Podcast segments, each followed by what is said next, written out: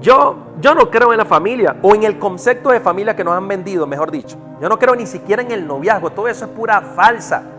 Como dice Diego, el noviazgo es un mundo de apariencia, es como las redes sociales.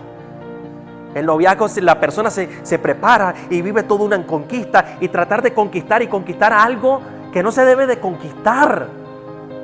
¿Por qué? Porque no funciona así. El concepto de familia está distorsionado, por eso tantas familias divididas. Por eso mi matrimonio fracasó. Porque traté de aparentar toda la vida la familia feliz y nunca fuimos felices, sino en algunos episodios de la vida. Solamente el aparentar, el querer decir, ¿cuántos de los que me están viendo ahora mismo están infelices en su casa con su matrimonio, su familia? Problemas y problemas y problemas. ¿Acaso te casaste para eso?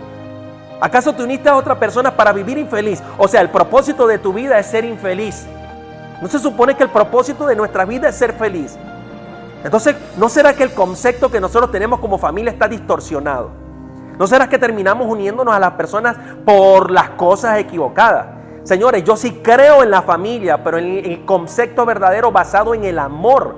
Y el amor no es algo que se mendiga, el amor es algo ni siquiera que se conquista. El amor es algo que nace de tu interior.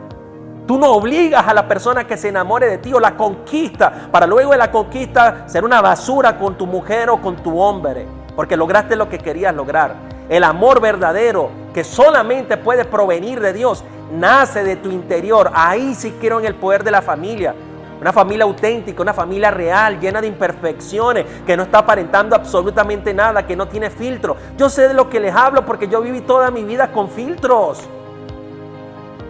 En esa familia sí creo hoy. En esa familia donde no tienes que forzar las cosas, sino que tú te conectas como algo sobrenatural en el mundo para ser uno con una persona que nació de adentro, ni siquiera saben cómo se enamoraron.